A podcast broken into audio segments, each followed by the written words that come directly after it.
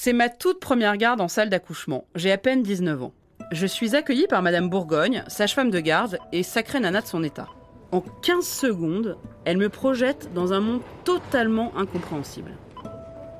J'arrive en face d'un tableau rempli de hiéroglyphes que je n'arrive littéralement pas à lire, devant des soignants qui discutent de passer au bloc pour une suspicion d'HRP. Bloc, je comprends vaguement, mais HRP, mystère et boule de gomme. Je devais avoir la tête d'un veau. Tu ne me lâches pas d'une semelle, me somme Madame Bourgogne. Je ne sais plus où donner de la tête. Partout des bip bip, des odeurs de détergent mêlées à des effluves indéterminés, une agitation frénétique. J'entends tout en même temps des blagues graveleuses, des cris de femmes et des vagissements de bébés. Mon Dieu, mais où est-ce que j'ai mis les pieds? Dix minutes plus tard, Madame Bourgogne m'attrape et m'entraîne dans une salle de naissance. Je me retrouve derrière elle, entre les jambes d'une femme. Je ne comprends rien à rien. C'est la première fois que je vois un sexe de femme en vrai. Je n'ai jamais regardé le mien ni vu de film porno. Je suis abasourdie. Elle dit à la patiente que c'est génial parce qu'on voit les cheveux. Je me souviens d'avoir pensé Ouais, ouais, c'est ça. Comme si les bébés avaient des cheveux et que c'était ça qui sortait en premier. Je n'y crois pas une seconde. Et là, je réalise nom d'un chien. Oui, elle a l'air de dire vrai. Des cheveux, un front, des yeux, un nez, une bouche et enfin un menton. Et d'un coup, c'est comme si le sexe de la femme avait un visage. C'est hyper étrange. Ça ressemble à un tableau surréaliste. Je suis estomaquée, sidérée, en état de choc. J'ai envie qu'on me foute la paix et qu'on me laisse cuver la nouvelle. La moitié des films à promo passés avant moi se sont évanouis. Mais si vous croyez que j'ai eu le temps de souffler, Madame Bourgogne m'attrape à nouveau pour aller voir mille urgences et faire deux autres accouchements. C'était la première fois de ma vie que je voyais une femme à qui j'avais envie de ressembler. Cette nana-là, elle avait les bras musclés et une intuition clinique hors pair parce que rien qu'en regardant les visages des femmes, elle savait quoi faire. Quand je suis sortie de là, j'ai dormi 13 heures d'affilée d'un sommeil de plomb. On n'oublie jamais son premier accouchement. Jamais. 15 ans ont passé. 15 ans de sage-famerie pendant lesquels j'ai beaucoup donné. Mais, et c'est là que ça devient intéressant, tout ce que j'ai donné à mes patients, petits et grandes, eh bien ils me l'ont rendu au centuple.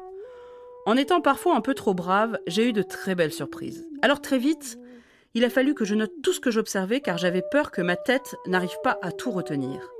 J'ai donc entamé une collection de carnets. On est très nombreuses à faire ça. Et ce qui est hyper touchant, c'est que j'ai découvert récemment le récit d'une sage-femme écrit en 1835. Elle s'appelle Alexandrine Julemier et je voudrais que vous écoutiez ce tout petit extrait pour le plaisir. Je saisis un cahier blanc et j'écris. J'écris sans hésiter. Ma mission de mémorialiste s'offre maintenant à mon esprit, lucide, rationnel, arrêté. Je puis répondre à la voix de ma conscience littéraire. Je veux soulever quelques replis mobiles et changeants du cœur humain. Jeter quelques traits nouveaux sur le tableau de cette vie intime qui, seule peut-être, offre avec candeur les mœurs d'une époque. Dans le mystère du cabinet, du boudoir, de l'alcôve, sous la voûte ombreuse des marronniers, dans la solitude du kiosque où la lune éclaire le rendez-vous sans le trahir, les penchants se révèlent. Au grand jour des sociétés, le caractère se compose. Alexandrine, 200 ans plus tard, ta consoeur prend humblement la relève, peindre et raconter les secrets des alcôves pour aider et servir. Ben, c'est choquant parce que d'abord, euh, une femme enceinte, ça n'a jamais un physique très joli et c'est pas la peine de, de, la révéler au public, je trouve. On est bien content de les avoir et puis s'il fallait en avoir un autre, je l'accepterais pareil. La France est championne d'Europe en matière de natalité avec pratiquement deux enfants en moyenne. Dans la salle d'attente, les jeunes papas s'interrogent. La présence euh, d'une personne euh, qui peut apporter de l'amour en quelque sorte, oui, euh, comme peut le faire la, sage-femme. C'est nous qui tenons les maternités. Faut pas perdre ça de vue. C'est vraiment la sage-femme qui tient la maternité. La maternité est toujours une source de stress pour les femmes. on va toutes être dépressives. Hein. Dans ce podcast, je vais vous ouvrir les portes de ma maison, de mon hosto et des appartes des couples que j'accompagne en ville. Je vais vous emporter dans le tourbillon de la vie qui vient en vous racontant mon histoire, leurs histoires, sans phare et sans tabou. La naissance, c'est le sujet de ma vie. Je peux vous dire que c'est une sacrée déflagration. Dans le corps, dans la tête, dans la vie amoureuse, dans la sexualité, dans le quotidien. Pour le bébé qui vient au monde et pour les soignants qui les accompagnent aussi. Et c'est cela que je vais vous raconter. Je vous donnerai aussi des conseils, juste pour vous dire que tout ira bien, mais que pour ça, faudra quand même avoir entendu parler de deux ou trois petites choses. Je vous promets de ne pas mentir, ou bien même d'édulcorer. Car même si vous pensez que vous êtes fragile, là que non. Vous êtes en fait la puissance incarnée. Vous vous rendrez compte que ce que vous vivez, on est très nombreux à le vivre. Alors pas la peine de vous sentir nul. Ce podcast est fait pour vous servir et vous divertir, et si j'y arrive, alors j'aurai tout gagné. Aujourd'hui, ce ne sera pas un épisode comme les autres. Aujourd'hui, je me veux avec vous sur un pied d'égalité, vous allez voir. Je m'appelle Anna Roy, j'ai 34 ans et je suis sage meuf, comme j'aime tant le dire. Alors bienvenue dans Sage Meuf.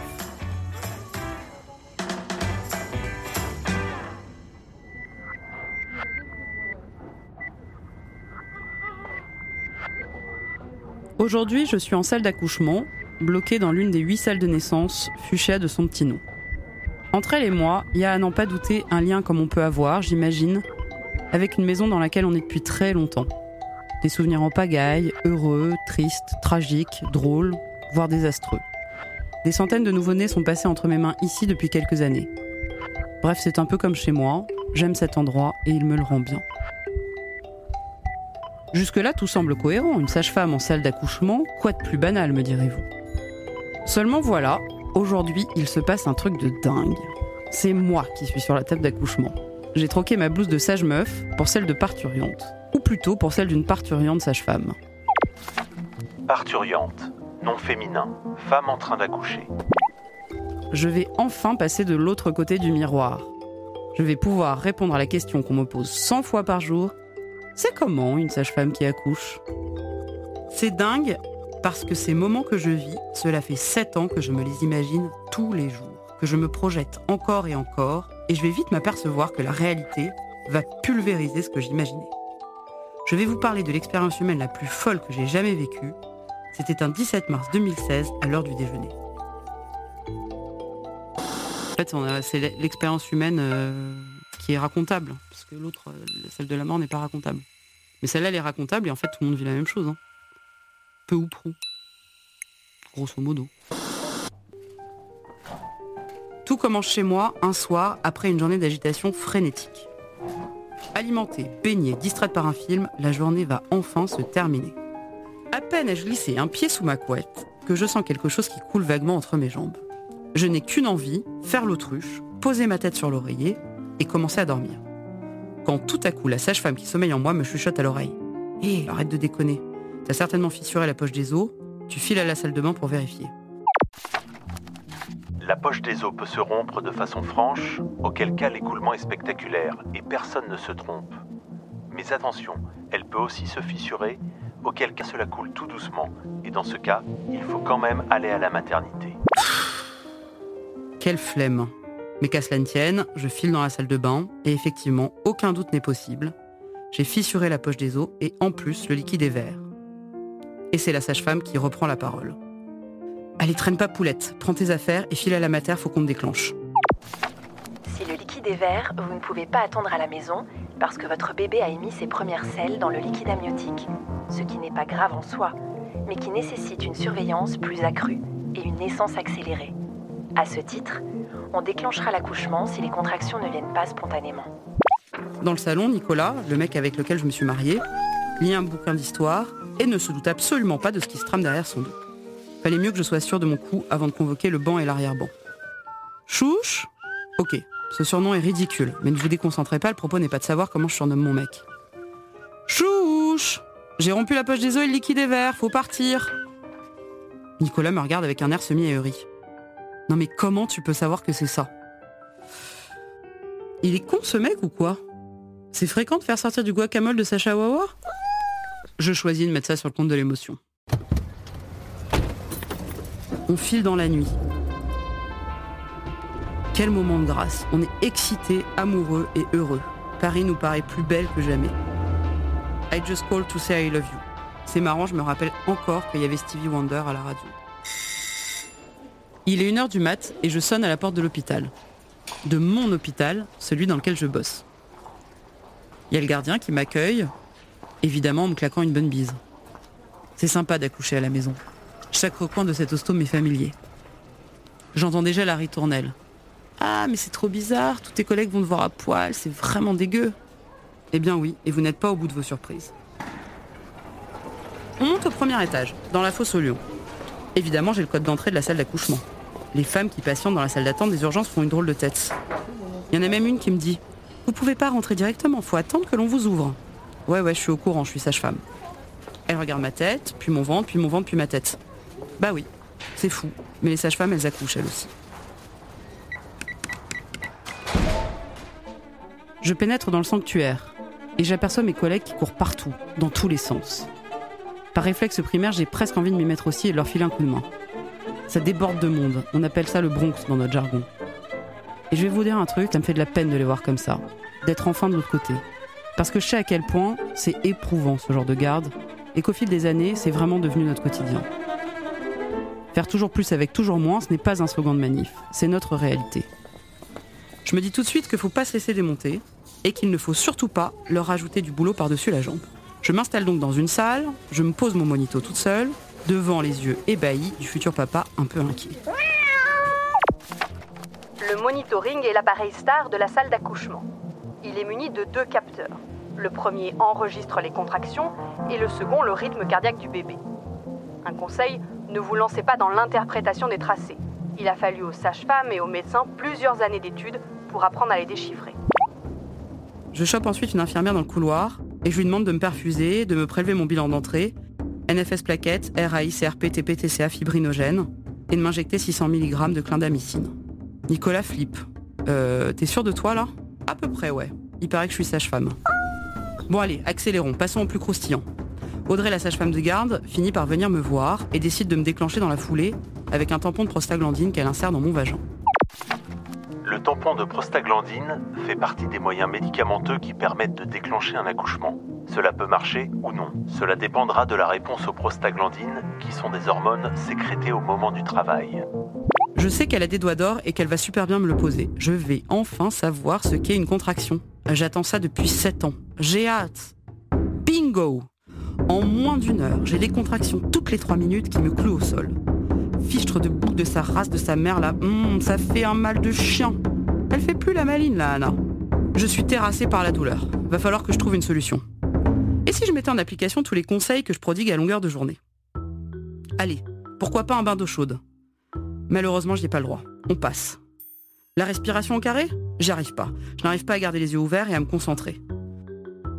Les sons graves? Oh, ah, ah, oui, ouf, c'est pas mal. Une petite planche de salut dans un océan de douleur. Des massages? Oh oui.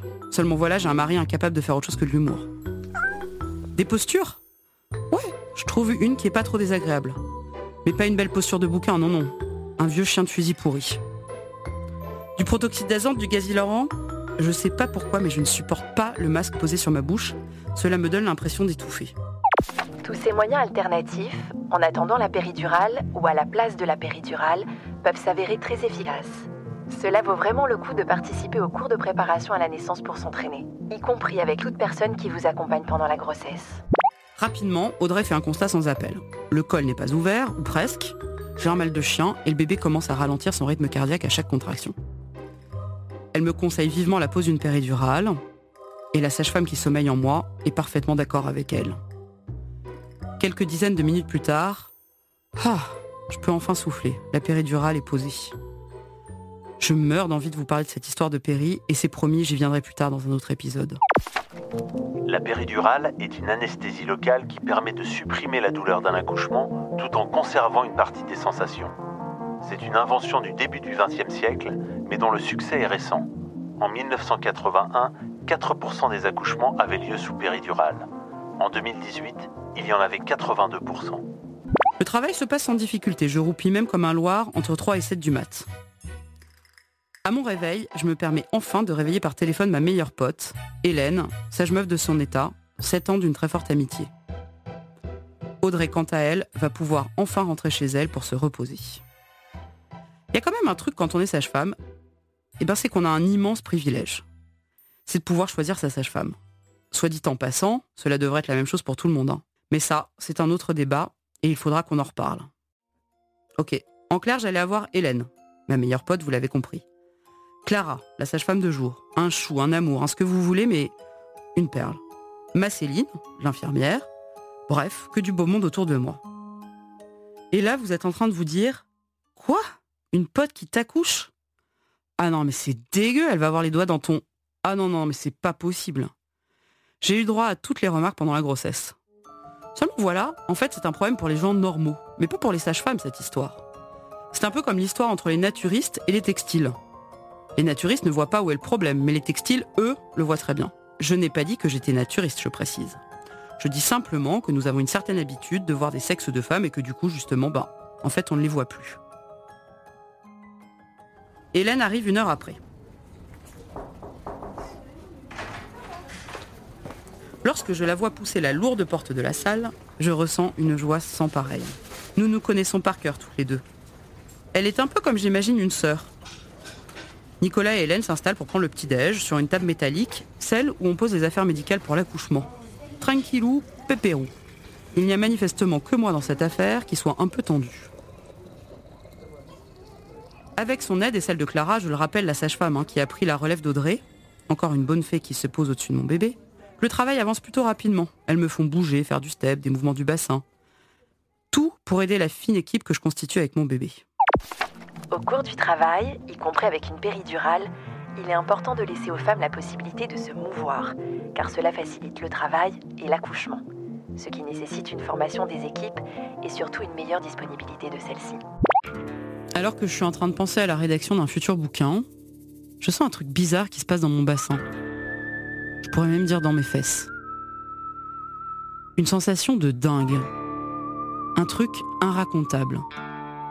Je sens qu'il y a un corps qui tente de traverser mon corps. Ça ressemble à une envie d'aller à la selle, mais d'une balle de bowling, un truc énorme. Et une balle de bowling vivante de surcroît. Je suis où là? Dans une super production américaine Je dis rien à Nicolas, mais j'ai vraiment envie qu'Hélène vienne me voir. Je l'appelle immédiatement. J'ai hyper peur.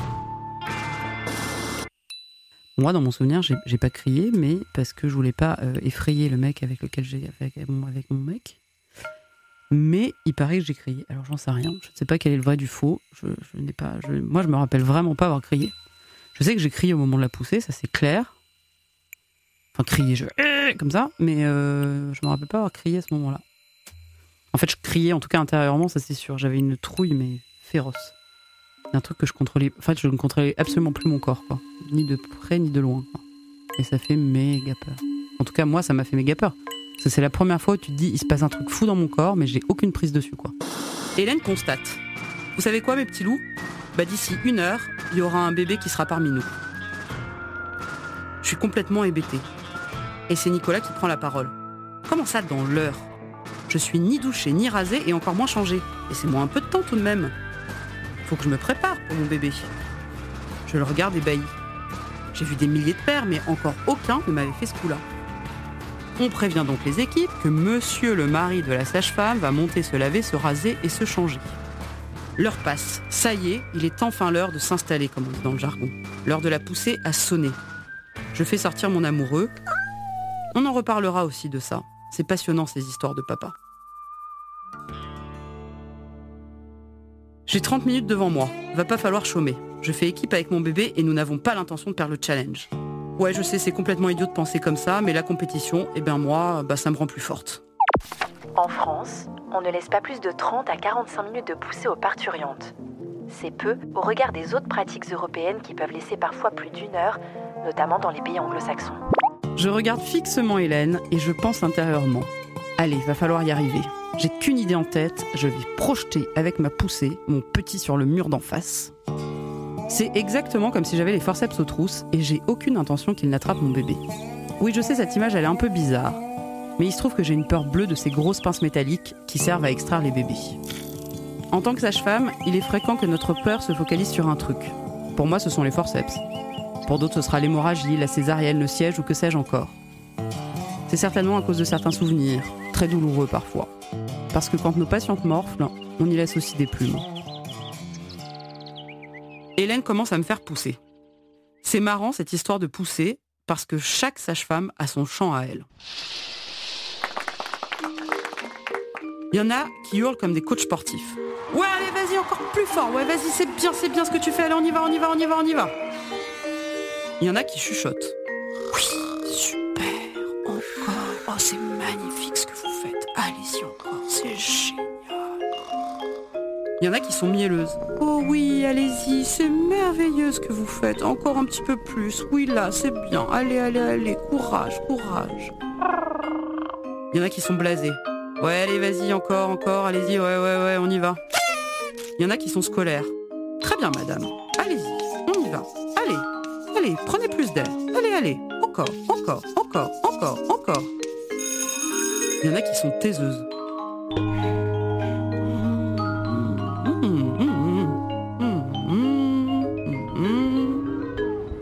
Bref, Hélène, elle a son champ perso, et moi je l'aime bien, parce qu'il me correspond complètement. Encourageante, mais pas super coach. Douce, mais exigeante. L'enfant avance bien, et c'est là l'essentiel. Il y a quatre femmes rivées sur le même objectif. Hélène, Clara, Céline et moi, pour un tout petit bébé. Le bébé, pour une fois, c'est le mien, nom d'un chien. Progresse bien dans le bassin. Il a le sommet de sa tête dehors. Et c'est là qu'arrive enfin le moment du tigre au cirque.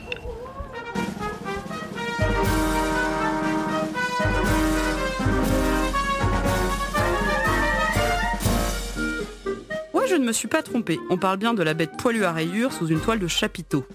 Parce que voilà, il y a certaines sages-femmes qui ont déjà eu des enfants qui utilisent cette image du tigre qui passe à travers un cercle de feu pour s'imaginer le moment du passage de la tête.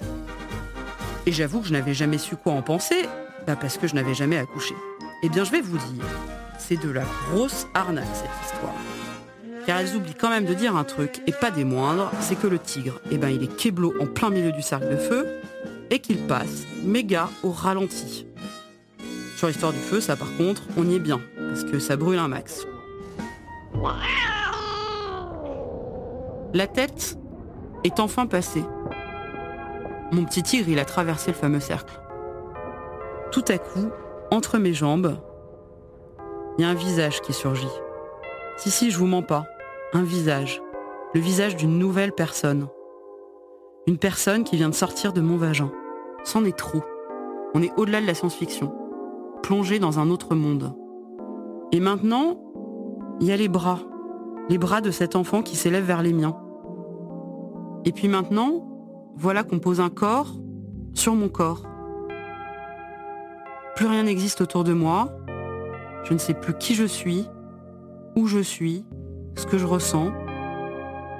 Est-ce que je ressens de la joie? Pas vraiment. De la sidération Non plus. De l'émotion Peut-être. En fait, je ne ressens plus rien. Je ne sais plus rien. Je ne suis plus rien. Autant suspend ton vol par pitié.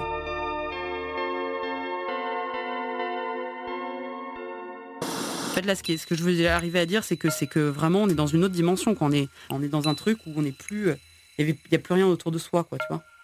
Je pense un peu, peut-être pendant l'orgasme, mais non, pas vraiment. C'est pas l'orgasme non plus. C'est plus fort que de l'orgasme. C'est une expérience métaphysique et ça fait grandir, ouais, c'est sûr. Mais voilà, il se trouve que c'est pas encore fini. Ce petit qui vient de naître me regarde fixement. Il a un regard tellement profond, un regard qui vient d'un autre monde. D'où viens-tu, petit garçon d'à peine 3,5 kg Je me rappelle lui avoir dit bonjour. Bonjour, mon Auguste. En fait, j'ai fait bonjour. Je lui ai dit un bonjour, mon bébé, en pleurant comme une conne. Et, Hélène s'est mise à pleurer, tout le monde a pleuré. Bref. J'étais tellement contente de le rencontrer. Il était au-delà de mes espérances les plus folles. On a fait rentrer le papa et là, c'est beaucoup trop intime ce qui se passe à ce moment-là. Mais je peux simplement vous dire que c'était rudement chouette.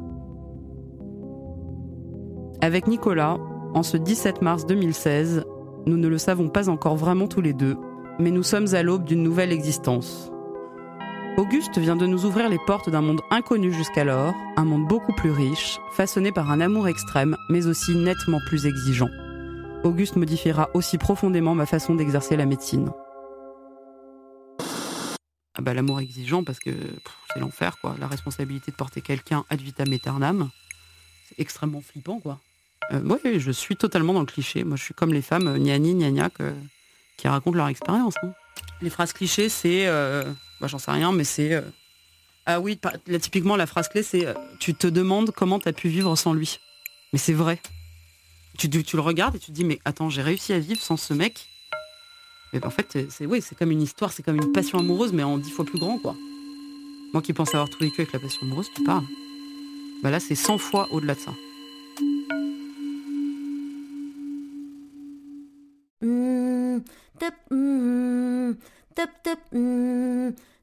Allez, voilà.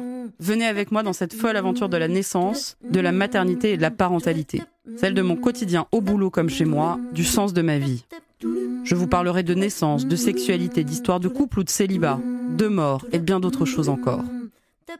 Ce quotidien de sage-femme est une merveille et je suis très heureuse de pouvoir le partager avec vous. Bienvenue dans Sage Meuf. Ce podcast a été écrit par moi, Anna Roy, et si mon nom vous dit quelque chose, c'est peut-être que vous m'avez déjà vu ou que vous me voyez en ce moment même dans la Maison des Maternelles sur France 4, où je suis chroniqueuse. Une émission que je vous recommande évidemment. Sage Meuf est un podcast Europe 1 Studio produit par Adèle Ponticelli. Il est réalisé par Charlène Noyoux. Merci à Emmanuel Grenet pour sa lecture d'Alexandrine Julemier et à tous mes patients, petits et grandes, sans qui rien n'aurait été possible.